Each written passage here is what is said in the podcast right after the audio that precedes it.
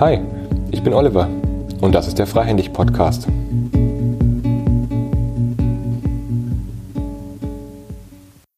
Hallo und herzlich willkommen zu dieser Episode im Podcast. Ich freue mich jetzt, Professor Dr. Jutta Heller hier zu Besuch zu haben bei mir. Wir gehen gleich ins Gespräch zum Thema Resilienz. Resilienz in allen möglichen Facetten und Formen, sowohl für Einzelpersonen, Führungskräfte, in der Organisationsentwicklung und auch, ich habe gesehen, du hast einen Verband für organisationale Resilienz gegründet. Da bin ich gespannt, dann gleich noch mehr darüber zu erfahren. Kurz zu Jutta. Jutta, du hast ja ganz, ganz unterschiedliche berufliche Stufen genommen. Ich sehe jetzt gerade, du warst freiberuflich als Trainerin und Beraterin und Coach tätig, hast Unternehmensberatung im Gesundheitssektor gehabt oder hast für die gearbeitet auch eine eigene jetzt Unternehmensberatung gegründet und warst parallel Professorin für Training und Business Coaching an der Hochschule für angewandtes Management. Außerdem noch Dekanin der Fakultät für Schlüsselqualifikationen, hast die Fakultät für Wirtschaftspsychologie geleitet und einen jährlichen Coaching-Kongress an der Hochschule veranstaltet. Du bist mittlerweile, glaube ich, ausgeschieden als Professorin. Äh, ist das richtig? Also du ja, bist nicht mehr in der Lehre tätig? Nein, ich bin nicht mehr in der Lehre tätig. Ich bin seit äh, dem 1. April kein Aprilscherz, sondern es war eine klare Entscheidung meinerseits.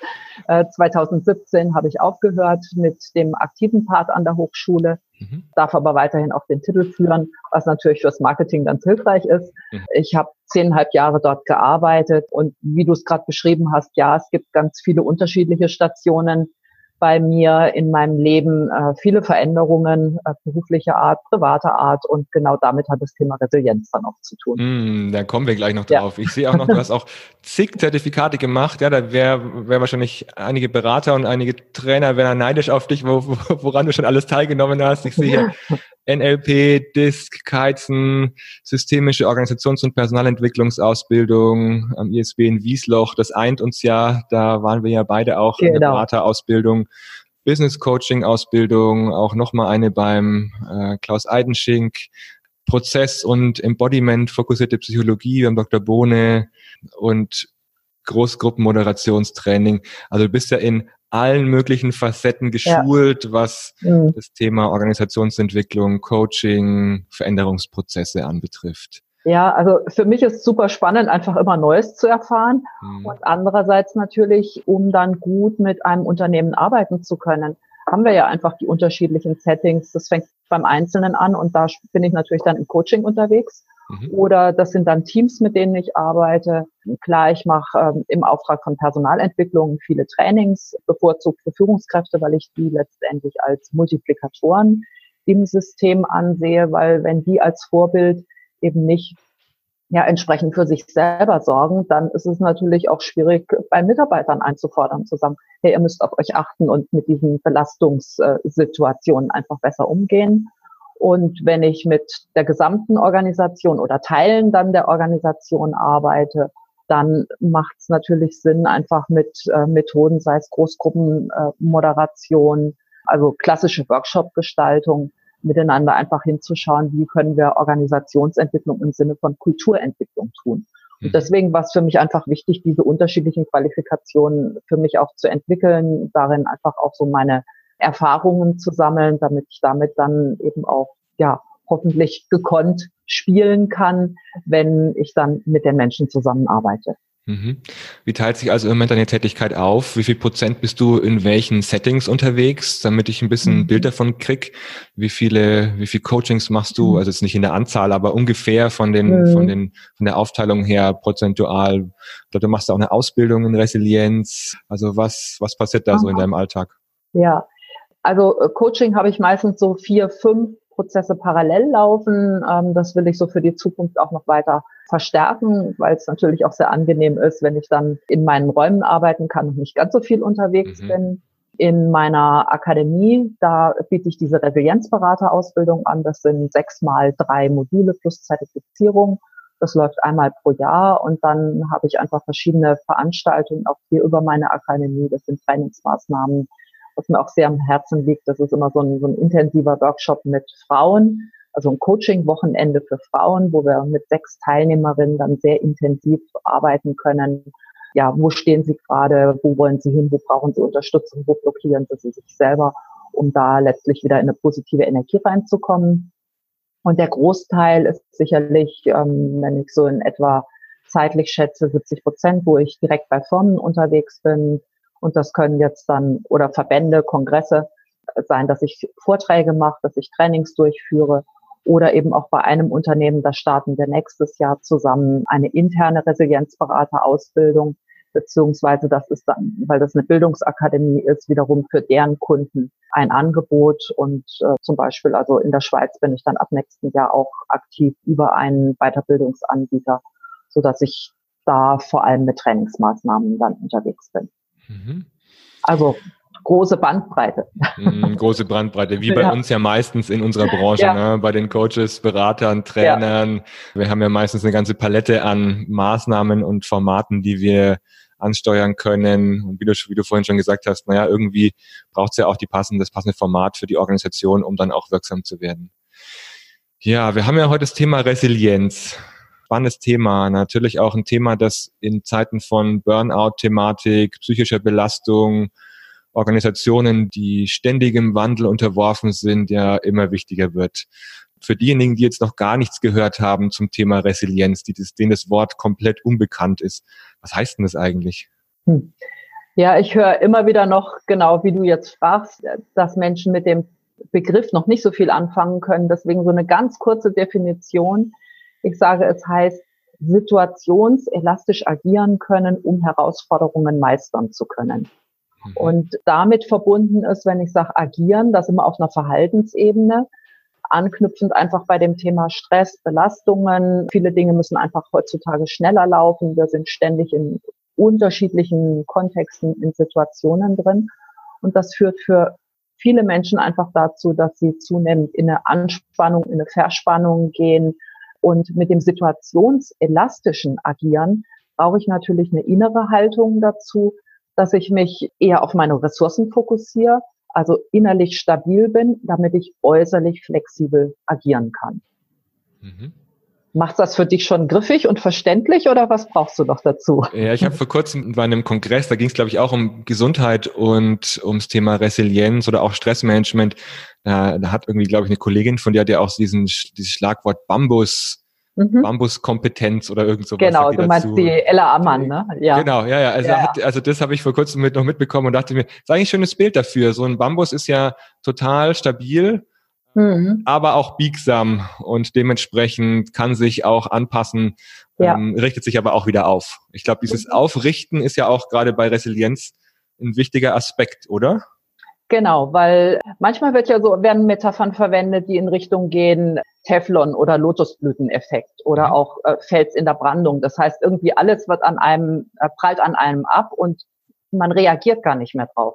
Und mhm. deswegen stimmt, passt dieses Bild vom Bambus natürlich ganz gut, weil für jeden Menschen ist es völlig normal, dass wir, wenn wir in einer Belastung oder Krisensituation, kleine, große, mittlere, Krisen unterwegs sind, dass wir aus dem Gleichgewicht geraten. Mhm. Aber wenn wir unsere Resilienzfaktoren trainiert haben, dann können wir vielleicht erstens ein bisschen länger weitermachen. Wir fallen nicht ganz so tief.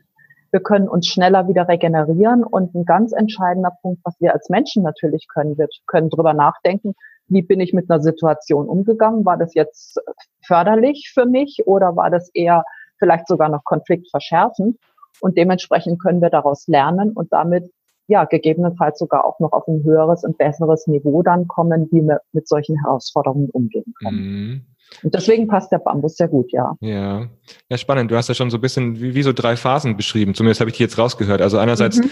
die Phase davor, in der man es trainieren kann. Dann, wenn eine Krise oder eine herausfordernde Situation kommt, mh, äh, auf diese Ressourcen zurückgreifen zu können und danach mhm. ja nochmal auf eine Metaebene gehen zu können, um sich dessen bewusst zu werden oder um sich nochmal einen Schritt weiter zu entwickeln zu diesem mhm. Thema. Ja. Schaut man vielleicht mal am, am Anfang, wie trainiert man sowas? Ja, also was ich in Trainings üblicherweise mache, es gibt so einen kleinen Check mit verschiedenen Beschreibungen zu den Resilienzschlüsseln. Also mein Konzept funktioniert so, dass ich sage, Ähm, wir brauchen die Ausgangssituation, wie belastet ist aktuell ein Mensch. Und dann können wir einerseits daran arbeiten, natürlich Belastungen zu reduzieren. Und das hat manchmal schon mit inneren Bewertungen zu tun, mit Mustern, wie ich mit Dingen umgehe. Und dann eben diese Selbsteinschätzung für die sieben Resilienzschlüssel, wie, wie Schutzfaktoren oder Ressourcen funktionieren können. Und dann in einem Training, zum Beispiel zwei Tage, kann jeder Teilnehmer für sich genauer hingucken und sagen, mit welcher Intervention, welche Veränderung würde bei mir wirklich einen Unterschied machen, dass ich mich da für den Alltag besser ausrichten kann. Mhm. Dann geht es wie bei jedem anderen Training auch darum, am Ende solcher Maßnahme sich selber Ziele zu setzen und ganz wichtig, dann in eine ja, Transferphase zu gehen. Da ist meine Erfahrung, dass es sehr hilfreich ist, dann auch konkret Unterstützung meinerseits zu bieten, zum Beispiel indem ich ganz einfach per E-Mail Erinnerungsmails schicke, so nach vier Wochen in etwa sagen, wo stehst du jetzt mit deinen Zielen, mit der Umsetzung, was gilt es eventuell jetzt anzupassen. Und dann bietet sich einfach an, nach vier, fünf Monaten nochmal einen Transfertag zu machen, dass da die Menschen einfach nochmal Unterstützung, so eine Art von Feintuning kriegen, damit sie dann eben für diese Prävention, für solche ja, schwierigen Belastungssituationen da besser aufgestellt sind. Mhm, okay. Wie, wie kann ich mir das vorstellen, was da im Training abläuft? Also ich, ich sag mal so ein bisschen, ich gehe mal auch in meine Situation, wenn ich im Seminar bin oder wenn ich jetzt ähm, Teilnehmer anleite in einem Lernprozess. Gerade bei so einem persönlichen Thema finde ich, ist ja das eine der, die Lernphase im Seminar gut zu nutzen. Mhm. Das andere ist ja aber, dass die Haupt, das Hauptlernen ja eigentlich im Alltag stattfindet oder in der Ausrichtung, wie derjenige sich dann im Alltag mhm. aufstellt, welche Veränderungen er da einläutet und was dort abläuft. Mhm. Wie gehst du damit um? Also auf, auf inwieweit hm, beziehst du im Training diese ganzen Lebensalltagsthemen, die Muster, die dann auch in demjenigen liegen, damit ein? Wie, was, was siehst du aber auch, was passiert dann bei den Teilnehmern im Alltag? Also mhm. kommen da Veränderungen zustande? Äh, welche Auswirkungen hat dann so ein Training? Mhm. Oh, viele Fragen auf einmal. Ja, ja sorry. ja, alles ich, gut. Ich bin einfach, alles ich bin einfach gespannt auf diese, diese ja, Kombination, ja, weil wir sind im Training genau. ja immer vor der, stehen immer vor der Herausforderung, Absolut. dass wir ja aus dem Alltag heraustreten und für Menschen ein künstliches Umfeld schaffen, mhm. das eigentlich nicht die, die den Alltag abbildet. Und wenn sie wieder im Alltag sind, ste dann stehen sie vor den eigentlichen Herausforderungen, die sie ja täglich vor sich haben. Ja, also Deswegen, da, da bin ich gespannt drauf, wie du damit umgehst. Also es gibt bei mir kein jetzt äh, fixes Konzept im Sinne von, dass ich sage, nur so kann man damit umgehen. Mhm. Erster Schritt ist erstmal, das finde ich, ist für die meisten eine gute Selbsterkenntnis schon mal. Ganz einfach zwei Fragestellungen was macht mir Druck von außen und wie mhm. mache ich mir selber von innen her Druck. Mhm. Und das lasse ich die Teilnehmer zum Beispiel ganz einfach auf Karten äh, aufschreiben und anschließend sortieren, was davon ist unveränderbar und was davon ist veränderbar. Mhm. Und das Spannende ist, bei dieser kleinen Übung kommt fast bei jedem Training bei raus, auch wenn das mehrere Gruppen sind, die parallel dann arbeiten, dass die Teile, die veränderbar sind, wesentlich größer sind. Also vielleicht fünf, sechs Karten, die bei unveränderbar sind. Da sind oft die Teilnehmer noch in der Beschreibung von außen und sagen, ja, wenn mein Chef reinkommt und mir zusätzliche Aufgaben gibt, als Beispiel. Mhm. Ja. Aber dann ist oft die Diskussion anschließend und sagen, na ja, ich kann das selbst ja schon beeinflussen, indem ich zum Beispiel in ein Gespräch gehe mit meinem Chef und sage, also gegebenenfalls, wenn ich selber nicht entscheiden kann, äh, lieber Chef, wie soll ich denn jetzt umpriorisieren? Mhm. Also nicht einfach alles äh, schlucken und annehmen, sondern da auch in eine Kompetenz reinzugehen und zu sagen, wie kann ich denn Nein sagen? Oder eben auf eine konstruktive Art und Weise damit umgehen, dass ich mir schon mal also mein, mein Arbeitspaket auch passend mache, so dass es leistbar ist. Und bei den ja, inneren Faktoren, wie mache ich mir denn da selber möglicherweise Druck? Und da kommen wir ganz schnell zu diesen inneren Mustern, Überzeugungen, Glaubenssätzen, an denen wir dann meistens am zweiten Tag auch sehr intensiv arbeiten. Mhm. So, also das ist der erste Schritt, sich das immer erstmal bewusst zu machen. Und dann gehe ich einfach klassisch durch diese sieben äh, Schlüssel der Resilienz durch. Der erste ist Akzeptanz. Was ich da meistens mache, ist eine Art von Biografiearbeit, weil auch da fängt es an, dass Teilnehmer für sich natürlich ganz unterschiedlich auf ihr Leben gucken können. Mhm. Also wenn ich dich jetzt fragen würde, erzähl mir doch mal, was hattest du alles für schreckliche Situationen in deinem Leben? Ja, dann kannst du mir eine ganze Menge wahrscheinlich aufzählen. Oh ja. Genau so. ja. Äh, das Fatale dran ist ja, dass viele Menschen genau das machen, aufzählen von solchen schrecklichen Situationen. Und damit gehen wir genau in diese Emotionen rein und fangen an, uns wieder runterzuziehen. Ich will mhm. damit das Leben nicht schönreden, aber viel spannender wäre doch dann drauf zu schauen und sagen, ja, da gab es schwierige, herausfordernde Situationen. Wie habe ich es denn geschafft, mit den Situationen umzugehen? Was hat mir mhm. dabei geholfen? Und das können dann sowohl die inneren Ressourcen sein, das können aber auch Menschen im Umfeld sein. Also ganz unterschiedliche Aspekte und manch einer, der geht dann einfach nach draußen und sagt, ich brauche Abwechslung, ich muss erstmal eine Kneipentour machen zum Beispiel. Mhm. Ja, oder ein anderer sagt, nee, ich äh, muss mich zurückziehen, ich setze mich am liebsten auf eine Berghütte. Ja, und äh, da kann ich dann für mich wieder auftanken und meine Gedanken sortieren. So, und das bewusst zu machen und zu sagen, was sind da wirklich meine Strategien, die ich eh schon drauf habe und dass ich die entsprechend bewusster nutzen kann. Das ist so der erste Schritt. Und dafür ist Biografiearbeit im Sinne von Akzeptanz, auch mit dem, wie mein Leben geworden ist, extrem wichtig. Mhm. Mhm. Ja. Mhm. ja. Okay. Ich wäre wär auf der Berghütte. äh, bei mir sowohl als auch. Also ja. äh, es könnte tanzen gehen sein, was ich leider viel zu wenig mache. Mhm. Aber es kann auch sein, tatsächlich aber dann alleine in die Berge zu gehen. Und das darf dann durchaus ein bisschen anstrengend sein. Wobei, also ich habe vor, nächstes Jahr dann wieder äh, in die Alpen dann auch zu gehen. Aber ich weiß, ich muss noch ordentlich vorher Training machen, damit meine Muskeln, meine Beine entsprechend. Es, es kommt darauf an, welche Tour du dir vornimmst, glaube ich. ja, also ich meine, in Dolomiten äh, ist es hm. ja vielleicht dann so nur so irgendwie Spaziergang ein, zwei Stunden ist es dann meistens halt doch nicht ganz. Ne? Nee, ja. da wird es dann schon ja. steiler. Ja, schon ja, genau. Welche, ähm, du hast von sieben wie meintest du, den sieben, Resilienzschlüssel. Schlüsseln gesprochen? Ja, genau. genau. Äh, Akzeptanz hast du schon angesprochen. Welche sind denn die anderen, damit wir mal da noch einen Überblick haben für die, die ja. zuhören? Also Optimismus halte ich äh, für extrem wichtig. Damit ist eben nicht gemeint rosa rote Brille, sondern gerade wenn es schwierig ist, dass ich dann vertraue, dass es auch wieder besser wird. Mhm. Und da gibt es natürlich ganz viele Anleihen, was wir aus dem Ansatz der positiven Psychologie nutzen können. Mhm. Und das ist etwas, das können hervorragend die Teilnehmer in ihren Alltag integrieren. Allein über was rede ich mit den Kollegen? Ist es, dass wir uns wieder aufregen über alles Mögliche, was hier schlecht läuft? Oder fokussiere ich da auch eher auf die Dinge, die gut gelaufen sind und äh, was mich an dem Tag gefreut hat? Also da gibt's wunderbare Interventionen, da kann man ganz viel tun.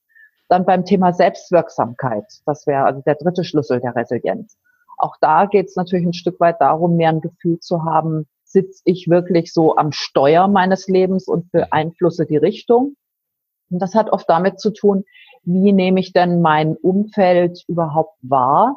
Wie weit richte ich meinen Blick? Wenn ich meinen Blick ganz weit in die Ferne richte, dann habe ich natürlich wenig ja, Gestaltungs- und Einflussmöglichkeiten. Wenn ich eher auf so das Naheliegende gucke, dann habe ich sehr wohl Einflussmöglichkeiten. Mhm. So, und dann sind wir bei Eigenverantwortung. Bei Eigenverantwortung geht es auch ein Stück darum, ja, nehme ich denn meine eigenen Grenzen wahr oder gehe ich ständig mhm. drüber? Hm, also da sowas wie Eigenfürsorge zu entwickeln. Und andererseits, da sind wir bei diesen Glaubenssätzen, den inneren Überzeugungen, die eher einschränkend oder unterstützend sein können. Das ist mal sehr spannend, wenn Gruppen dann so intensiv zusammenarbeiten. Da brauchen sie in der Regel jedoch nochmal Unterstützung, auch dann von mir, um so ein Feintuning hinzukriegen. Was steht denn wirklich hinter so einem Satz? Was, wo kommt das her? Was ist das tatsächlich für eine Einschränkung? Um dann letztlich einen Unterstützungs-, einen großen Unterstützungssatz zu formulieren, der sie eben dann für solche kritischen Situationen innerlich ganz stark machen kann, so dass sie mhm. damit dann wieder im Außen flexibler umgehen können. Mhm. So, und dann kommen wir zur Netzwerkorientierung. Netzwerkorientierung, das heißt zum Beispiel auch für eine Führungskraft, frühzeitig zu sagen, es wird jetzt ein bisschen viel, wie kann ich Unterstützung kriegen, also mhm. das überhaupt anfragen und andererseits annehmen und sagen, ja, das könnte mir gut tun. Hm. Dann sind wir bei Lösungsorientierung. Und zum Abschluss noch bei der Zukunftsorientierung, da geht es natürlich immer wieder um das regelmäßige Ziele setzen. Hm. Klingt nach sehr positiven menschlichen Eigenschaften, die du da aufgezählt hast. Mhm. Also nach etwas, was in Organisationen, ja, was, wenn ich so drüber nachdenke, das ist oft implizit ja schon vorhanden, also, dass man gegenseitig Unterstützung sucht, zum Beispiel bei dem Punkt, mhm. dass sich, dass, dass gegenseitig sich geholfen wird, aber meistens eher auf informeller Ebene, also im informellen Netzwerk. Mhm. Da wird gesehen, ach, jemand braucht Hilfe oder dem geht's vielleicht nicht gut. Aber auf offizieller Seite nehme ich es eher so wahr, da wird eher dran festgehalten, dass man selber schafft, dass man stark bleibt, dass man mhm. äh, die, die Maske da nicht fallen lässt. Es klingt auch so, dass es ein bisschen mehr darum geht, in dem ganzen Prozess zu sich zu kommen, in eine mhm. aktive mhm. Lebensgestaltung zu kommen, mhm. Gestaltbarkeit herzustellen. Und ich denke auch gerade an diese drei Faktoren aus der Salutogenese. Mhm. Mit ähm, äh, weiß ich, dass die Dinge machbar sind, sehe ich Sinn da drin mhm. und wie war der dritte Faktor? Verstehbarkeit. Verstehbarkeit, genau. Verstehe ja. ich, was zu ja. tun ist und worum ich mich kümmere. Das passt ja auch ganz gut dazu. Das passt hervorragend und das nutze ich als Ansatz auch in der Regel bei Selbstwirksamkeit. Mhm. Und gerade wenn es um Veränderungen geht in Organisationen, äh, oftmals wird informiert, informiert, informiert. Ja, mhm.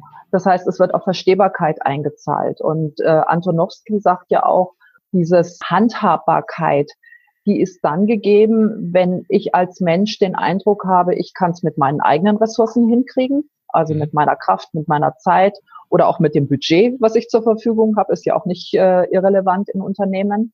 Mhm. Oder es gibt eine Führungskraft, der ich vertraue, zu der ich hingehen kann, um letztlich mehr Unterstützung einzufordern.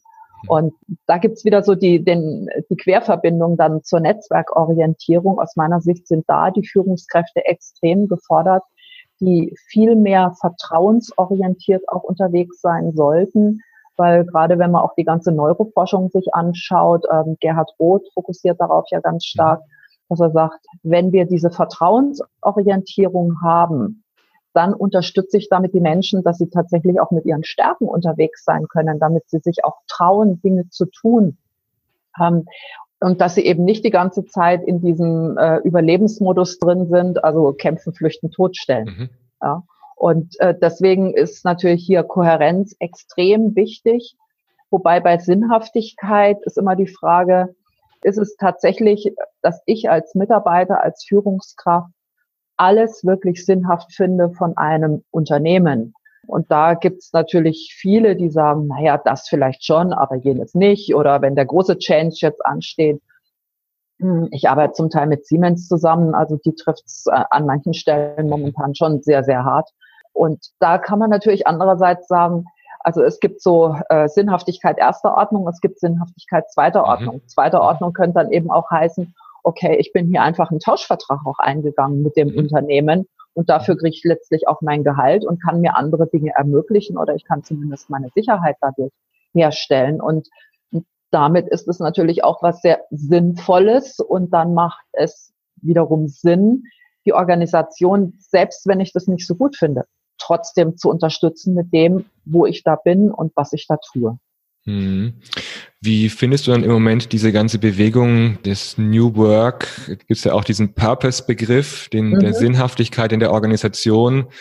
Wie stehst du dazu? Manche sagen da ja schon glorifizierend, der Purpose muss immer mhm. und ewig gegeben sein. Wir müssen an ja. der, an unserem evolutionären Sinn arbeiten, den wir in der Geschichte dieser Menschheit machen. Also die hängen das ganz schön hoch, finde ich, ja. was auch wieder Druck macht aus meiner Sicht. Wie stehst du dazu? Weil ich meine, so wie du das, davon sprichst, müsste ja eigentlich, also gibt es den Sinn auf mhm. erster Ebene, dass das Unternehmen überlebt und man sich dafür einsetzt und weiter mhm. existiert.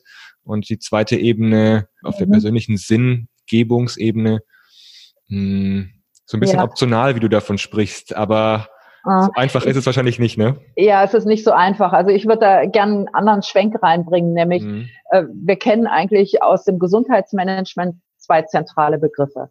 Das mhm. eine ist Verhaltensprävention und das andere ist Verhältnisprävention. Mhm. Also das heißt, wie ist denn das Umfeld, das Verhältnis, sprich die Organisation aufgestellt? Und da kommt aus meiner Sicht zusammen einerseits eben die individuelle Resilienz und andererseits die organisationale Resilienz. Mhm. Und für organisationale Resilienz, da gibt es seit 2017 eine ISO-Norm für organisationale Resilienz. Das heißt, da eine ISO-Norm für organisationale ja. Resilienz. Genau. Das, da bin ich jetzt gespannt drauf. Ja. Das klingt sehr abwägig, äh, wenn man es als erstes mal, also wenn ich es so höre, denke ich mir ISO-Norm, da geht es doch um sehr, sehr harte Kriterien. Also diese ISO-Norm ist eher ein Orientierungsrahmen. Also es geht nicht um mhm. irgendwelche Audits, die da Unternehmen durchführen ah, sollen, okay. weil das sind ja im Nachgang in der Regel, also es gibt eine ISO-Norm oder auch eine DIN-Norm. Und äh, dann kommen irgendwie Unternehmen drauf, zum Beispiel ganz verbreitet natürlich im Bereich Automobil, dass dann ähm, zum Beispiel die, die Firmen sagen, okay, unsere Zulieferfirmen müssen nach ähm, XYZ zertifiziert sein, nach mhm. diesen ISO-Normen und dafür werden dann diese Audits durchgeführt. Bei Resilienz keine Ahnung, ob sowas mal kommt. Momentan ist es ein Orientierungswerk, wo sich über fünf Jahre hinweg sehr schlaue Menschen aus der Welt zusammengesetzt haben, die vor allem aus dem Supply Chain kamen mhm. und andererseits aus dem Risikomanagement.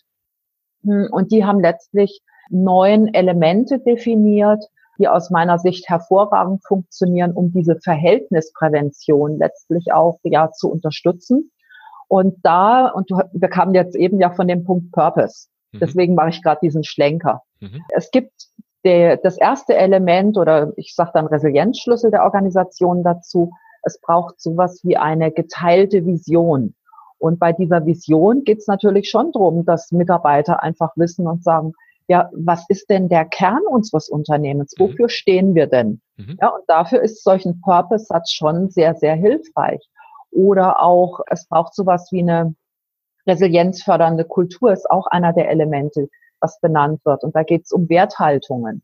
Und bei Werthaltungen, das wäre eben jetzt dieser Ansatz, wo New Work zum Teil diese ja, Teal Organizations letztlich dann so gefordert werden, wo es um ja natürlich auch Nachhaltigkeit und Aspekte momentan Ressourcenschonung der Umwelt, CO2-Emissionen und solche Aspekte geht. Ja, und wenn ein Unternehmen ganz klar zum Beispiel sagt, okay, das ist unser Ziel, so wollen wir aufgestellt sein, dann weiß ein Mitarbeiter auch eher oder wenn es dann eng wird, was ist denn wichtig, worauf sollte ich achten, welches Produkt hat möglicherweise Vorrang oder welche Maßnahme, was ich hier durchführe. Deswegen kann das im Kontext von Eigenverantwortung schon extrem wichtig mhm. sein, zu sagen, was ist denn dann so dieses Purpose oder Ziel oder Vision für die Organisation? Ja, mhm. also aus meiner Sicht braucht's das. Aber natürlich, klar, man kann es auch überstrapazieren. Das war ja so dein Ausgangspunkt eben. Mm, ja. Lass uns mal aufs Thema Krise kommen und das Aufrichten in der Krise. Mhm. Wie erlebst du da Menschen, wenn sie in eine Krise kommen? Wie erlebst du Organisationen in der Krise? Wie erlebst du das Thema Resilienz dann, wenn Menschen an Veränderungsprozessen sind, von außen wie von innen? Mhm. Ähm, ja, also Krise heißt ja erstmal, es wird eng. Mhm. Ja, und äh, wenn es eng wird, dann funktionieren in der Regel die normalen Verhaltenshandlungsmuster nicht mehr so gut. Mhm. Äh, wir sind auch, wenn ich jetzt beim Individuum ansetze, in der Regel erstmal gar nicht so richtig gut denkfähig, mhm. äh, wenn wir so mittendrin stecken. Und da könnte es natürlich extrem hilfreich sein, hm, erstmal für sich selbst zu sorgen und zu schauen, wie kann ich auf Abstand gehen zu dem, was da aktuell bei mir ansteht. Und auf mhm. Abstand gehen kann möglicherweise bedeuten, ne, vorhin, du hast gesagt, du würdest am ehesten auf eine Berghütte dich zurückziehen. Mhm. Ja, und äh, einfach mal vielleicht ausschlafen, durchschnaufen, ein paar Dinge aufschreiben. Ja, und das geht am besten natürlich, wenn ich aus der Situation raus bin. Mhm. Ähm, und das kann vielleicht für manche auch bedeuten, erstmal ja Zeit für sich zu haben, auch tatsächlich in, in diese ganzen Emotionen reinzugehen. Mhm. Ja, und das kann vielleicht ähm, weinen, äh, toben, schreien, je nachdem, um was es da geht, letztlich dann auch bei einem Menschen gehen, um das auch ein Stück weit loszulassen. Mhm. Ja, weil wir haben immer so, Krise heißt ja, äh, da, da kommt was zusammen, da gibt es einen Engpass, es gibt was Altes und es gibt sicherlich auch was Neues. Bloß in dem Moment sehen wir das noch nicht. Mhm. Und deswegen geht es genau um diesen Abstand, um letztlich den Blick dadurch auch größer machen zu können. Und dann wäre aus meiner Sicht ganz wichtig, egal ob das jetzt um private Themen geht, ob das um berufliche Themen geht, ob das um, um Teamzusammenhalt geht, erstmal hingucken auf die alte Situation. Ähm, was hat mich denn da gefreut? Was ist denn da gut gewesen? Also im Prinzip auch nochmal so einsammeln, sich bewusst machen, was da auch eigentlich wertvoll und ja erhaltenswert ist. Mhm. Und dann gibt es sicherlich äh, genauso auch Punkte, wo wir sagen, boah, eigentlich bin ich ganz froh, dass ich das loslassen kann. Ja, mhm. was, was schmerzt, was vielleicht auch nicht förderlich ist und so weiter. Und dann macht Sinn für sich sowas wie ein Ritual zu finden, um tatsächlich symbolisch genau diesen Punkt auch zu erleben, ich lasse diese alten Sachen los. Mhm. Und dann könnte als nächstes so ein Punkt kommen wie eine Entscheidung. Und das ist ein, ein, Prozess bei manchen Themen, die vielleicht nicht ganz so groß sind. Da ist es nur ein Wochenende, was ich dafür brauche. Bei manchen Themen ne, durchlaufen wir ganz viele unterschiedliche Schleifen, dass es vielleicht sogar ein halbes Jahr oder manchmal sogar noch länger dauert. Also mhm. ich weiß von mir in meiner früheren alten Situation, ich habe ewig lang, also es waren bestimmt vier, fünf Jahre, mir die Dinge immer noch schön geredet bis ich dann an dem Punkt war, wo ich sage, also jetzt geht nicht nichts mehr, ich habe keine Luft mehr und ich muss hier aus der Situation raus. Was meinst du mit alte Situation? Ja, frühere Beziehung, ah, frühere ah, okay. Ehe zum Beispiel. Ja, okay. also weil mhm. für Menschen ist ja immer relevant sowohl das Private als auch das Berufliche. Mhm. Und äh, für unsere Arbeitsfähigkeit spielt beides mit rein. Ja. Mhm. Und deswegen diese Übergangsphase, wo dieser Rückblick stattfindet, wenn ich es jetzt verkürzt sage, Positiv- und Negativfaktoren, mhm. dann die Entscheidung, wie will ich weiter in die Zukunft gehen, wie will ich das für mich gestalten und da kommt genau diese mhm. Gestaltermacht rein. Mhm. Bei einer Organisation, da ja, es kann relativ ähnlich gehen. Ich habe zum Beispiel jetzt im letzten und in diesem Jahr eine Organisation unterstützt, die haben komplett eine Transformation durchgeführt und da war zum Beispiel extrem wichtig, dass wir mit den Führungskräften oder die dann auch mit dem Trafo-Team überlegt haben, wie kann denn genau zu dem Zeitpunkt X, wo die Umstellung dann, also für das neue Orga-Modell und die neuen Teams letztlich dann auch äh, kommen sollte, wie kann zuvor ein Loslassen, ein Verabschieden in den alten Konstellationen mhm. stattfinden. Und dann war auch äh, insgesamt vorbereitet, dass die Teams, die neuen Teams dann einen guten Startpunkt hatten, dass die sich ihren neuen Arbeitsplatz dann angeschaut haben, mhm. ähm, dass die erstmal auch miteinander kleine Aktivitäten gemacht haben, also einen Tag, wo sie eine Auszeit miteinander hatten und sich dann auch so allmählich darauf einstellen konnten, was sind ihre wichtigsten Aspekte, wie wollen sie da ihren Job auch machen, äh, wie soll die Zusammenarbeit laufen. Und das ist genau diese Übergangsphase, die sie da vorbereitet quasi als Konzept haben, so dass jedes Teammitglied jedes ja in den führenden Rollen das dann auch nutzen konnte, um dadurch alle schnell wiederum in die Arbeitsfähigkeit dann auch zu begleiten. Mhm. Ja. Und äh, das wäre aus meiner Sicht etwas, wie Organisationen viel besser vorsorgen können, weil was ich andererseits erlebe, wo das nicht so begleitet wird, mhm. da passiert es dann zum Teil, es gibt irgendwie einen großen Videocall, äh, alle irgendwie weltweit sind zugeschaltet mhm. und dann wird mal so kurz verkündet, so und so viele Personen gehen raus und diejenigen, die es trifft, die kriegen innerhalb jetzt der nächsten halbe Stunden ein E-Mail ja, mhm. Äh, klar, wie will man das zeitgleich in einer mhm. großen Organisation machen? Das ist natürlich sehr schwierig. Aber da ist es natürlich eine, eine Tragödie für, für die Menschen in dem Moment. Jeder läuft dann irgendwie aufgescheucht durch die Gegend und sagt, mhm. hast du schon eine Mail gekriegt? Hast du eine? Mhm. Nee, ich habe keine. Äh, kommt jetzt vielleicht noch eine? Mhm. Also diese Verunsicherung, ich glaube, da könnten viele Unternehmen das durchaus anders bewältigen. Und hm, wenn zumindest mit einigen erstmal, also Face-to-Face-Gespräche, Mhm. Klar, natürlich jetzt hier so über das technische Medium ist nicht ganz so angenehm, aber ist immer noch besser, als überhaupt keinen Kontakt gehabt ja. zu haben und nur irgendwie schriftlich die Information zu kriegen. Mhm. Und da könnten Unternehmen äh, vieles aus meiner Sicht besser machen. Hm, schöne Ideen. Ja, die, ich erlebe es so in den Organisationen, dass wenn eine Herausforderung ansteht oder auch eine Krise, dass dann schnell in operativen Modus geschaltet wird. Also Genau. Dann geht es darum, die Dinge abzuarbeiten und möglichst schnell wieder rauszukommen. Raus mhm. aus dieser unbequemen Situation, in der, in der eigentlich keiner sein will. Also dieser, gerade ja. dieser Übergang, finde ich, wird als so unbequem, so, mh, hm, ja, natürlich steckt Angst dahinter, ja, Angst, mhm. Unsicherheit, mhm. es ist unbequem.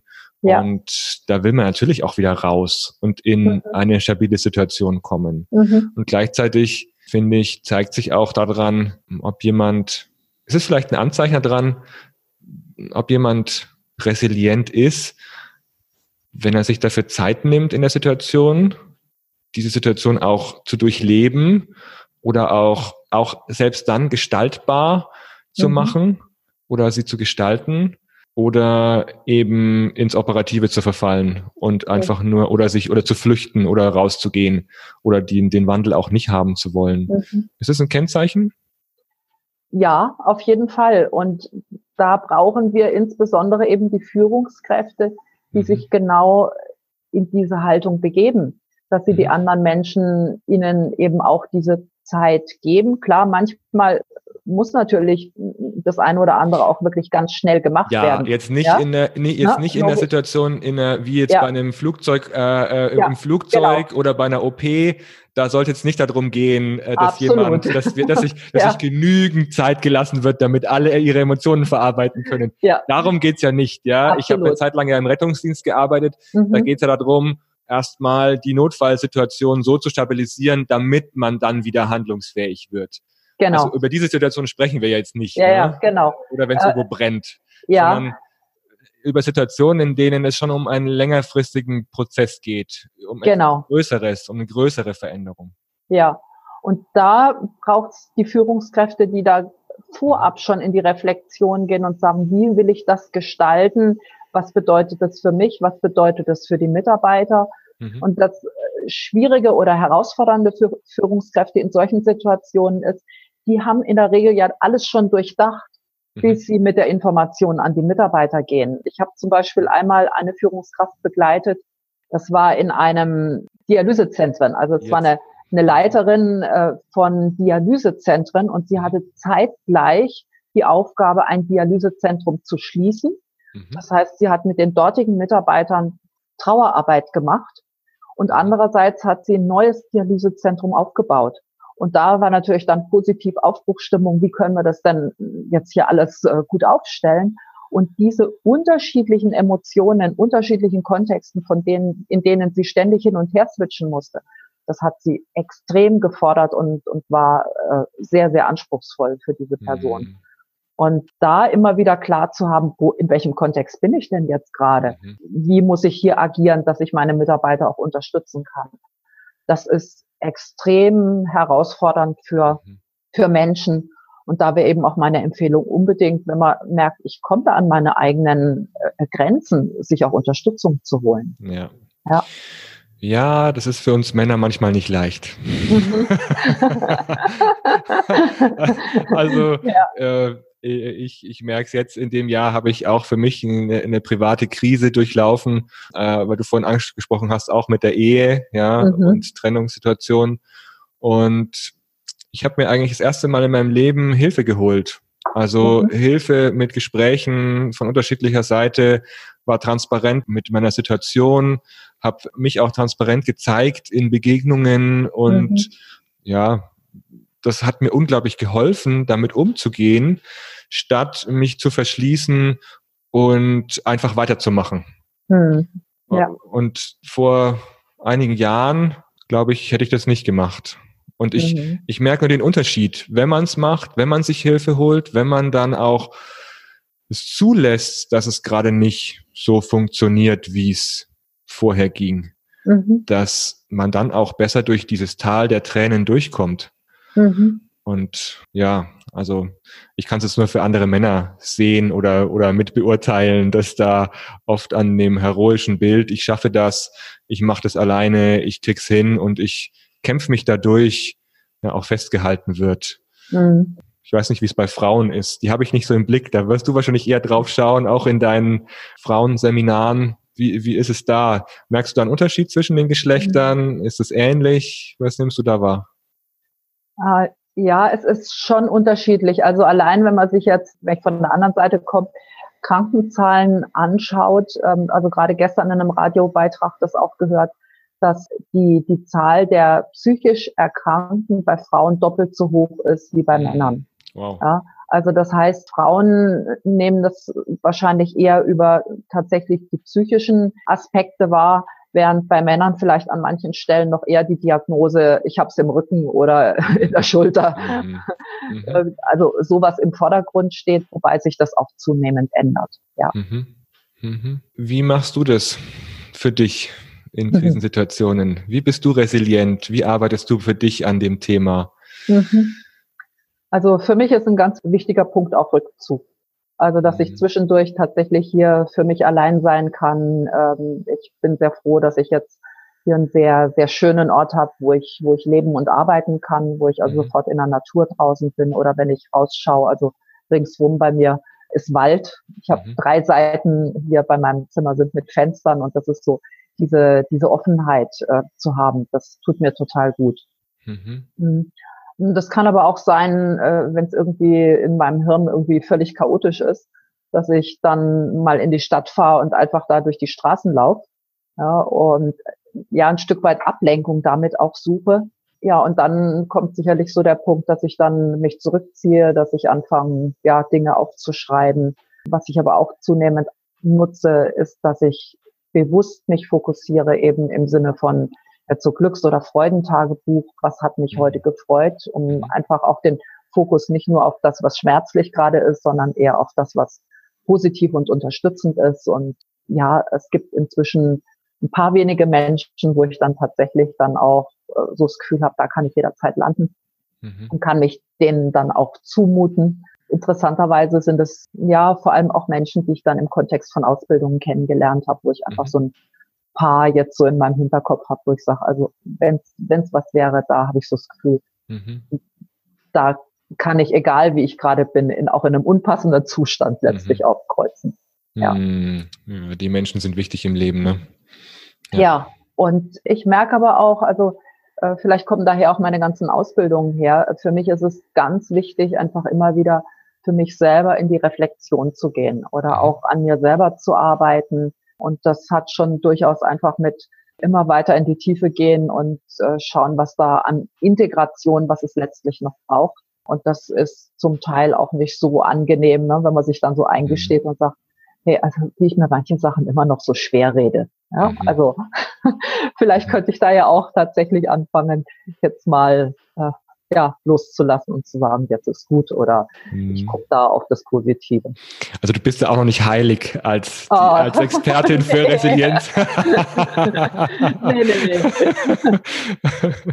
nee. ja. ja, also ich habe jetzt so ein, ein paar äh, gefunden. Also es gibt ein ja, ich habe schon relativ hohen Anspruch, wem ich mich mhm. dann da auch zumute, mhm. äh, im Sinne von, dass ich natürlich auch so ein Gefühl, ich bin schon ein Sicherheitsfreak oder Kontrollfreak, ne? Mhm. Also wo ich dann tatsächlich so ein Zutrauen auch habe und sage, also das kann die Person dann auch halten, ja. wenn es dann tatsächlich die Schleusen bei mir aufgehen, mhm. ja, um es mal so zu beschreiben. ja.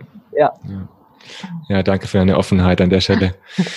Damit wären wir ja auch schon bei dem dritten Punkt, den du am Anfang genannt hattest, nämlich zum Schluss dann nochmal, wenn man Krisen durchlaufen hat und auch ja, sich dann die Zeit genommen hat, um diesen Übergang zu meistern, dann auch nochmal mhm. Reflexionsphasen zu nehmen. Du hast auch Ausbildungen angesprochen, die helfen auch meistens dabei, nochmal eine Metaebene mit Kolleginnen und Kollegen einzunehmen oder auch sich in Ruhe Auszeiten zu schaffen. Mhm. Wie ist es, wenn jetzt Leute zuhören und die sich denken, na, jetzt habe ich ein paar Ideen gekriegt, wie gehe ich aber jetzt da weiter ran an das Thema? Mhm. Wie kann ich damit starten? Für diejenigen, die da ganz am Anfang stehen, jetzt nicht, also wahrscheinlich Beraterkolleginnen oder andere Coaches, die jetzt zuhören, die haben wahrscheinlich dazu schon was gemacht oder sind da mhm. schon auf einem Weg. Ja. Aber jetzt Führungskräfte, Personen aus dem Privatleben, die zuschauen mhm. und oder zuhören und sich denken, da würde ich gerne damit starten. Was wären gute Einstiegspunkte? Ja, das allererste, was man machen kann, ist natürlich, sich relevante Bücher einfach dazu zu holen. Und mhm. gibt auf dem Markt von vielen unterschiedlichen Autorinnen. Von mir gibt es auch ein paar Sachen, wo man in so eine Art Selbstcoaching erstmal einsteigen kann. Mhm. So, und ich erlebe immer wieder Führungskräfte, die zu mir dann kommen, die sagen, ja, ich habe es erstmal mit Selbstcoaching probiert und damit kommt man auch schon ein gutes Stück weit. Mhm. Und wenn es dann aber tatsächlich so um, um eingemachte Muster geht, dann mhm. ist es schon sehr hilfreich, tatsächlich mit einem Gesprächspartner, also sprich in einem Coaching, sich sowas genauer anzuschauen und sich da einfach auf den Prozess mit äh, vielleicht zehn Stunden erstmal einzulassen, zu schauen, wie weit kommt dann, wie kommt, wie weit kommt da die Person. Mhm. Und wenn man jetzt für Unternehmen denkt, also wenn wir jetzt, äh, wenn jetzt Personalentwickler zum Beispiel zuhören, dann würde ich empfehlen, ähm, überlegt euch doch erstmal, schaut euch an, wie sind die Kennzahlen im Unternehmen, insbesondere zum Beispiel Fehlzeitenquote. Mhm. Gibt es bestimmte Abteilungen, wo immer wieder Konflikte vorkommen und dadurch natürlich dann auch Belastungen für die Menschen entstehen. Mhm. Und dann könnte daraus die Überlegung abgeleitet werden, wäre es gut, dann mit, einem, mit einer Trainingsmaßnahme zu starten oder eventuell auch mit Teamworkshops. Und wenn Sie mit Trainings starten, dann wäre meine Empfehlung, erstmal mit den Führungskräften starten und bitte einen nachhaltigen Prozess dann zu designen. Sprich, es kann sowas wie eine kleine Vorabbefragung stattfinden, anderthalb bis zwei Tage Resilienztraining, mhm. eine Transferphase, anschließend nochmal ein Transfertag der eventuell, wenn es ähm, entsprechende Personen in der Organisation gibt, durchaus auch intern organisiert werden kann. Und ideal wäre natürlich, wenn die Geschäftsleitung, wenn der Vorstand hinter solchen Projekten steht. Und um das dann in die Organisation, um das bekannt zu machen, dann wäre es natürlich klasse, wenn derjenige sich auch hinstellt und sagt, ich habe selber schon Engpasssituationen mhm. gehabt, geholfen hat mir dies oder jenes und genau deswegen bieten wir jetzt für euch an. Und letztlich, es gibt viele Berechnungen inzwischen dazu, die sagen, was investiert wird äh, im weitesten Sinne in den Bereich ja psychische Stabilisierung von Menschen kommt den Unternehmen extrem zugute, weil damit natürlich die Leistungsfähigkeit auch mhm. gestärkt wird. Ja, oder eben auch das Bewusstsein von Menschen, dass sie sagen, ich bin hier vielleicht nicht am richtigen Platz. Und dann gibt es sicherlich die Möglichkeit, in der Organisation zu schauen, wo es was Passenderes gibt, gerade bei großen Unternehmen. Ja, und so äh, kann zusammenkommen einerseits die, das Engagement von Einzelnen, dass sie für sich selber in der Fürsorge reingehen, aber auch das Engagement von Unternehmen, dass sie da sich gut aufstellen im Sinne von Verhältnisprävention. Hm.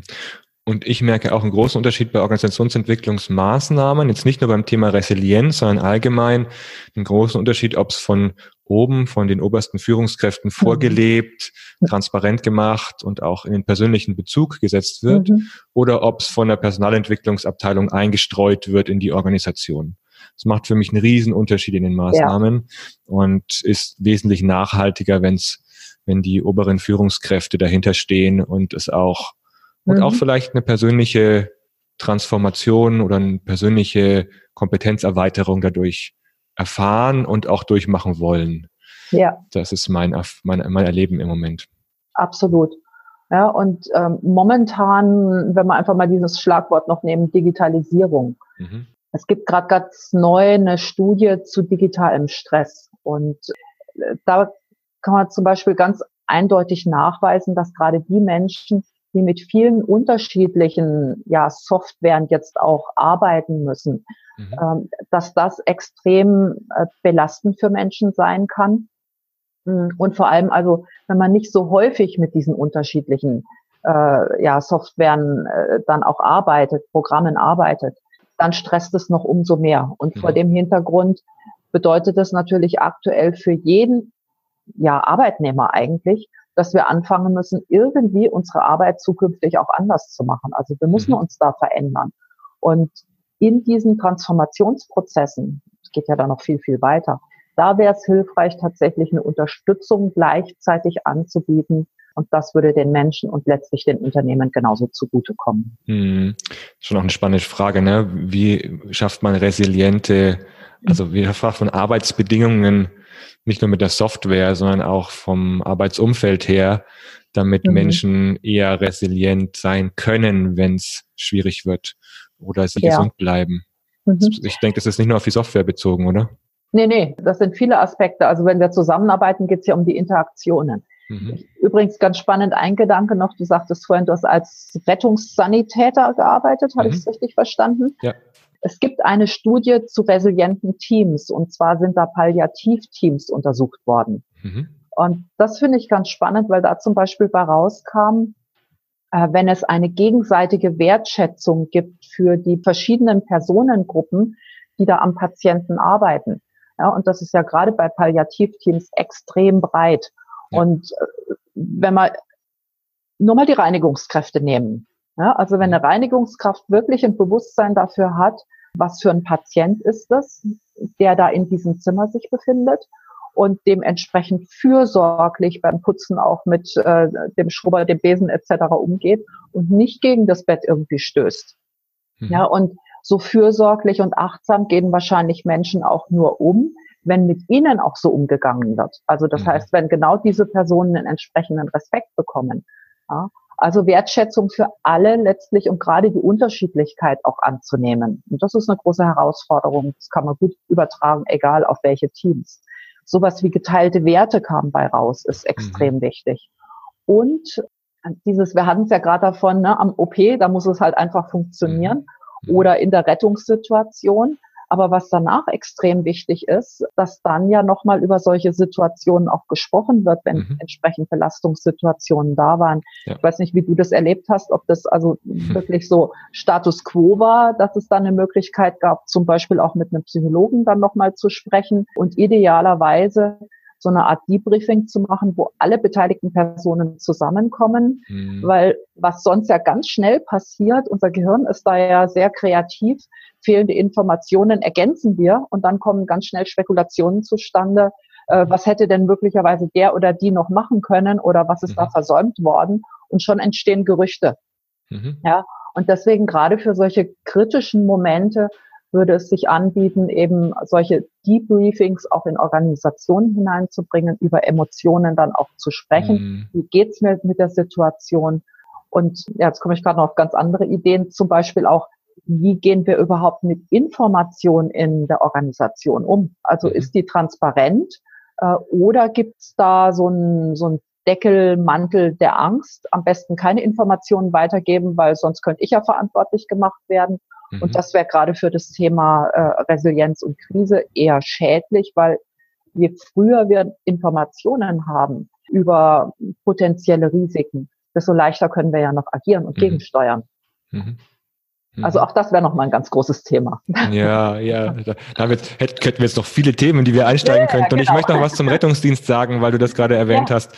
Diese Begleitung gab es nicht. Und das war auch es war schwierig für mich damit umzugehen. Ich bin ja auch eher jemand, der mit seinen Emotionen, der, der Zugang zu seinen Emotionen hat und der da auch ähm, immer wieder dann bei gerade so Situationen wie im, in der Notfallrettung dann auch Zeit braucht, die zu verarbeiten, aus der Situation wieder rauszugehen.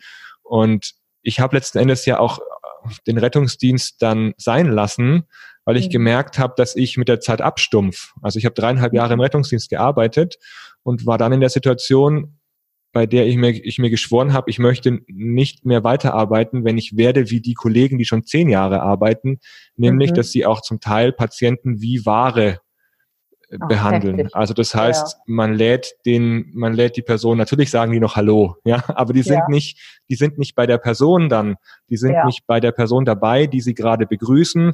Sie ähm, lassen sich auch nicht mhm. auf denjenigen ein, sondern sie transportieren eben jemanden zu einem zweiten Ort und das war's dann. Und es berührt mhm. die dann auch persönlich nicht mehr. Mhm. Oder, oder man sieht's dann nicht mehr. Und das, was ich erlebt habe, ist, dass viele dann entweder irgendwelche Betäubungsmittel nehmen, mhm. alkoholsüchtig sind oder mhm. irgendwie anders kompensieren, dass sie mit so vielen dramatischen Situationen in ihrem Alltag ja. beschäftigt sind. Und eine Kollegin von mir, die ist auch dann mit einer posttraumatischen Belastungsstörung mhm. auch ausgestiegen aus ihrem Job, weil sie Situationen nicht mehr verarbeitet bekommen hat mhm. und dann auch Panikattacken bekommen hat vor Wohnungseröffnungen. Also da ist eben die Situation so, wenn man, wenn die Feuerwehr eine Wohnung öffnet, dann weiß man als Rettungspersonal nicht, was mhm. einen hinter der Tür erwartet. Ja. Und das ist eine schwierige Situation und die hat sie immer wieder in Panik versetzt und deswegen ist sie auch ausgestiegen. Ja. Und ich finde gerade für diejenigen, die täglich diesen Belastungen ausgesetzt sind, bräuchte es umso mehr noch eine Begleitung auf emotionaler Ebene, um diese ja. Themen verarbeiten zu können. Und für mich ist auch ja, durchaus kritisch da, wie ich unser Gesundheitswesen sehe, weil die Belastungen sind extrem mhm. hoch und ja, also äh, mein Herz schlägt immer noch für den Bereich, weil ich, weil ich auch ein äh, Helferherz habe. Mhm. Also wäre die Belastungssituation mit den Schichtdiensten und dem, äh, ja, dem täglich sich, sich da ausliefern an einer Extremsituation nicht so krass gewesen, hätte ich den Beruf toll gefunden. Aber mhm. Äh, ich musste mhm. dann wechseln. Ja. Das ist so meine persönliche Erfahrung aus so Extremsituationen. Mhm. Deswegen, ich, ich nehme davon aber auch durchaus, wie du sagst, Ressourcen mit, weil ich jetzt weiß, dass ich in Extremsituationen total handlungsfähig bin und bleibe. Also vor kurzem ja. habe ich hier beim Büro erst äh, eine Frau aufgesammelt, die vom Auto angefahren wurde und habe die erst versorgt. Mhm. Also diese Sanitäterrolle bleibt ein Leben lang, glaube ich, weil ja. ich weiß, in Rettungssituationen habe ich zumindest ein bisschen mehr Kompetenz als ja. diejenigen, die außen rumstehen und nehme es dann auch in die Hand und, und handle aber auch. Also mhm. dieses Handeln macht mich aber dann auch so innerlich stark, weil ich weiß, es funktioniert. Egal was mhm. kommt an, an schwieriger Situation, ich werde sie handhaben können. Mhm. Und das ist meine Erfahrung daraus. Wie erlebst du das eigentlich? Ähm, weil, also ich habe äh, etliche Berichte gehört von, von Menschen, also die gerade so im Sanitätsrettungsdienst äh, unterwegs waren, die sagten, diese ganzen Stresssymptome in der Situation ist nichts da. Da ist man absolut handlungsfähig und weiß genau, was man machen muss. Ja. Aber dieses Herzklopfen und so weiter, das kommt in der Regel danach, diese ja. ganzen Stresssymptome. Ist das so? Richtig, ja. Mhm. Also danach ist es oft so, dass, dass dann die Knie auch bisschen anfangen zu zittern, wenn es wirklich stärkere Belastungssituationen waren. Mhm. Mm, oder ich einfach auch merke, wie mein Körper dann arbeitet. Also das nehme ich in der Situation nicht wahr, weil in dem Moment, in dem ich ja. handeln muss, verdränge ich es, weil ich, um handlungsfähig zu bleiben. Ich glaube, da läuft ganz mhm. viel mit Adrenalin ab. Also Adrenalin wird total ausgeschüttet, weil ich weiß, ich ja. muss jetzt handeln. Ich bin mhm. auch derjenige, der handelt. Wenn ich nicht handle, dann geht die Situation den Bach runter. Ja. Und deswegen bleibt der Körper auch handlungsfähig und man bleibt auch so fokussiert. Also es ist ja auch in der Stresssituation, wie du es beschrieben hast, es wird zwar enger, mhm. aber der Vorteil ist ja, man wird fokussierter. Also dieser genau. extreme genau. Fokus ja. ist ja auch etwas, was einen handlungsfähig bleiben ja. lässt. Mhm. Und danach kommt erst der, wie, wie beim Schock, also auch wenn man einen Unfall hat, dann mhm. merkt man ja mhm. auch erstmal nicht den Schmerz und danach taucht er auf einmal auf, weil man dann merkt, oh, Adrenalin lässt nach, also der, das Körperschmerzmittel lässt nach mhm. und dann auf einmal tauchen die Schmerzsymptome auf. Und natürlich gibt es auch ein Debriefing. Also meistens ist man ja zu zweit unterwegs im Rettungsdienst. Einer fährt, der andere ist beim Patienten ja. hinten und man spricht nach dem Notfall natürlich noch drüber.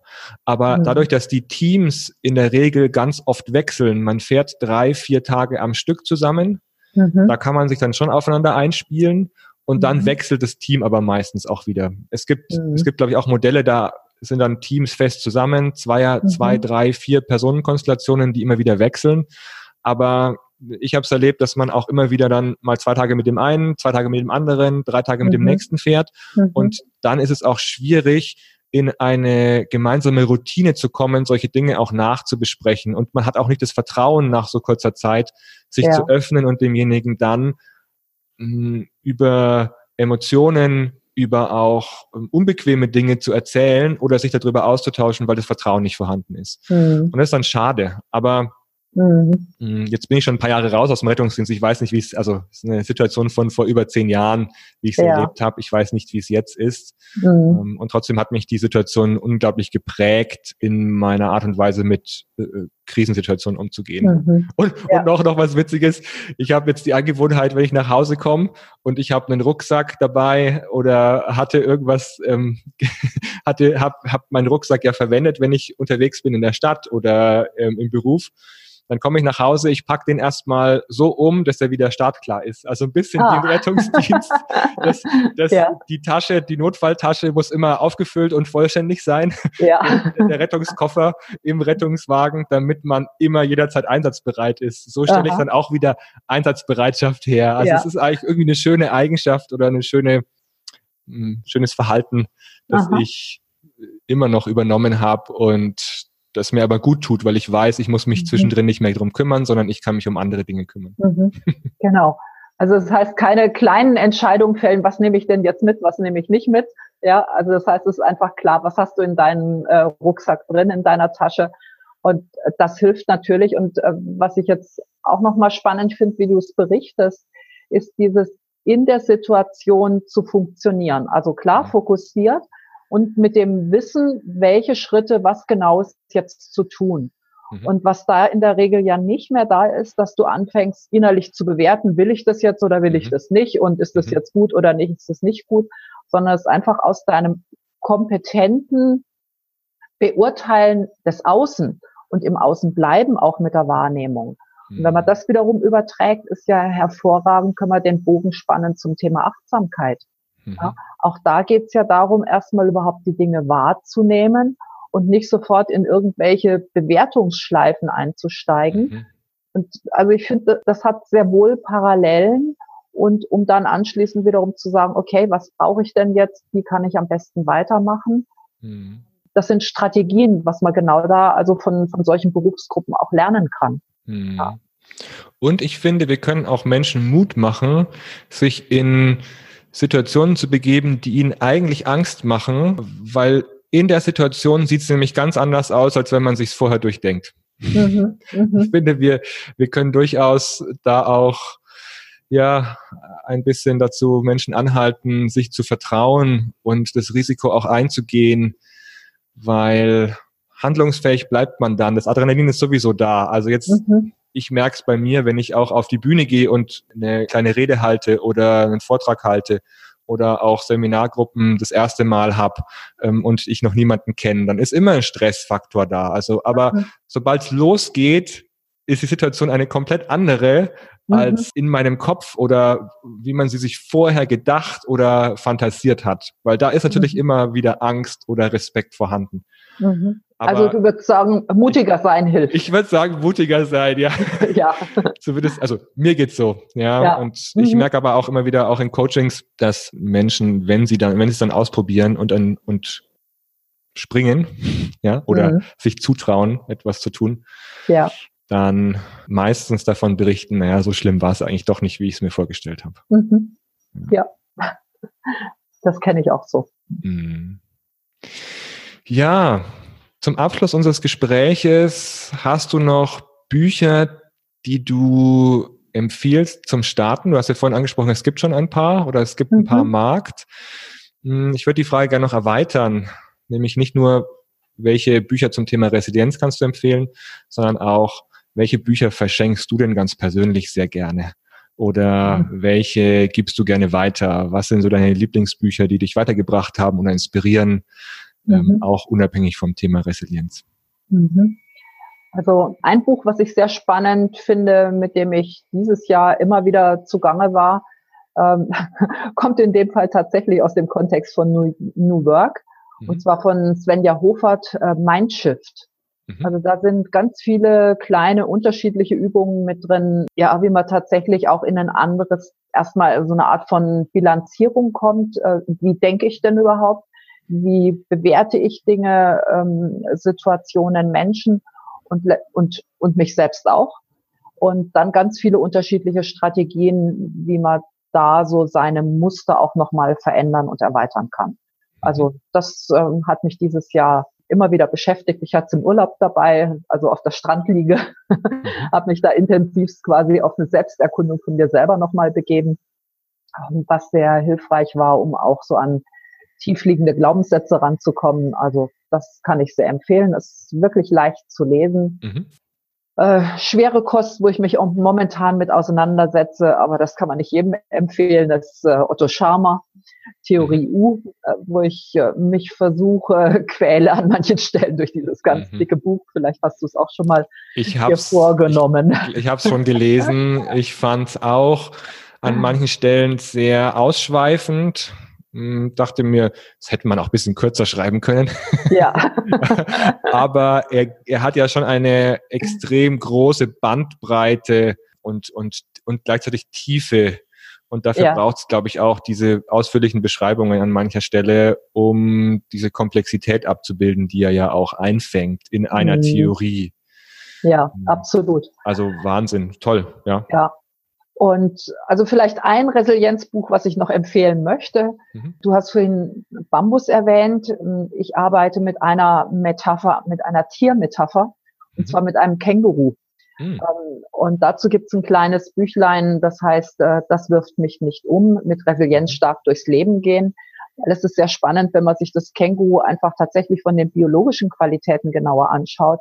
Also zum Beispiel äh, die kleinen Kängurus, wenn sie so fünf, sechs Monate alt sind, dann gehen sie ja aus dem Beutel raus. Und wenn sie acht Monate alt sind, dann passen sie nicht mehr rein. Also wir mhm. müssen akzeptieren, dass sich die Welt verändert hat, dass sie draußen bleiben müssen. Mhm. Und ein Känguru äh, für Zukunftsorientierung auch genial, weil es gibt einen großen Defekt bei ihm. Es kann durch diesen äh, schweren Schwanz, der gut zum Stabilisieren beim Hüpfen ist, kann es aber gar nicht rückwärts laufen. Ja, und klar, es kann sich im Kreis drehen, aber rückwärts, so wie Hund und Katze, kann es einfach nicht. Ne? Äh, und so gibt es noch ein paar andere ganz, ganz nette Qualitäten. Und daran angeknüpft ähm, kann man, und äh, es gibt Kai Pannen, einen wunderbaren Illustrator, der dann diese Känguru-Zeichnungen gemacht mhm. hat in dem Buch. Also das wäre vielleicht auch nochmal sowas, was man als Weihnachtsgeschenk nutzen kann. Ja, und das heißt sympathisch, ne? wenn dann auch man, man ja. bei Tieren entdeckt, welche Behinderungen sie haben. Ja. Und äh, dann kann man die eigenen vielleicht auch nochmal ein bisschen leichter nehmen. Genau. Unsere eigenen menschlichen Limitierungen. Ich wusste das nicht mit dem Känguru. Witzig, ja. witzig zu wissen. Okay, mhm. danke für diese, für diesen kleinen, diese kleine Info. Ja, Danke, Jutta. Deine Bücher nehmen wir natürlich auch noch gerne. mit auf äh, in den Show Notes, also in der, in der Beschreibung der Episode. Wo findet man dich denn? Ja, mich findet man ganz einfach im Internet unter www.juttaheller.de. Alles klar. Also für alle, die äh, Interesse bekommen haben zum Thema Resilienz und sich wieder aufrichten und Widerstandsfähigkeit bekommen, äh, wendet euch an Jutta. Ansonsten erstmal jetzt Vielen Dank für das Gespräch. Danke für deine Anekdoten und auch deine Ausführungen und alles Gute ja. beim Organisation und Menschen resilient machen. Danke. Danke dir, Oliver. Ciao. Ciao. Dies war die neueste Folge vom Freihändig Podcast. Wenn dir diese Folge gefallen hat, freue ich mich über dein Abonnement. Dann kriegst du auch immer eine Benachrichtigung, wenn eine neue Folge veröffentlicht wird. Du findest alle Informationen zum Podcast, alle neuesten Folgen und die Möglichkeiten, den Podcast zu abonnieren, auf der Seite www.freihändig.net, freihändig mit AE. Du findest auch den Podcast und alle Infos dazu auf Social Media, auf Instagram unter Freihändig Podcast zusammengeschrieben und auch auf Facebook findest du eine Seite für den Freihändig Podcast. Wenn du weitere Informationen zu mir und meinen Angeboten haben möchtest, schau auf www.oliver-könig.net. Dort findest du alle Angebote zum Coaching und zur Organisationsentwicklung. Wenn du Fragen für den Podcast hast, Anregungen, Ideen, welcher Interviewpartner als nächstes interviewt werden sollte, dann schreib mir eine WhatsApp. Du findest mich bei WhatsApp unter der 0176 60806945. Schreib mir eine WhatsApp, sprich mir eine Sprachnachricht auf, sprich mir deine Fragen auf, die du hast, auch zu den Inhalten, die hier in dem Podcast vorkommen. Ich freue mich, in Kontakt zu kommen mit dir und lass uns ins Gespräch kommen. Ansonsten werde ich diese Fragen, die ihr habt, auch wieder in anderen Episoden aufgreifen und nochmal zum Thema machen. Danke schon jetzt für euren Beitrag. Ich freue mich von euch zu hören und auf ein freihändiges Leben. Bis bald. Ciao.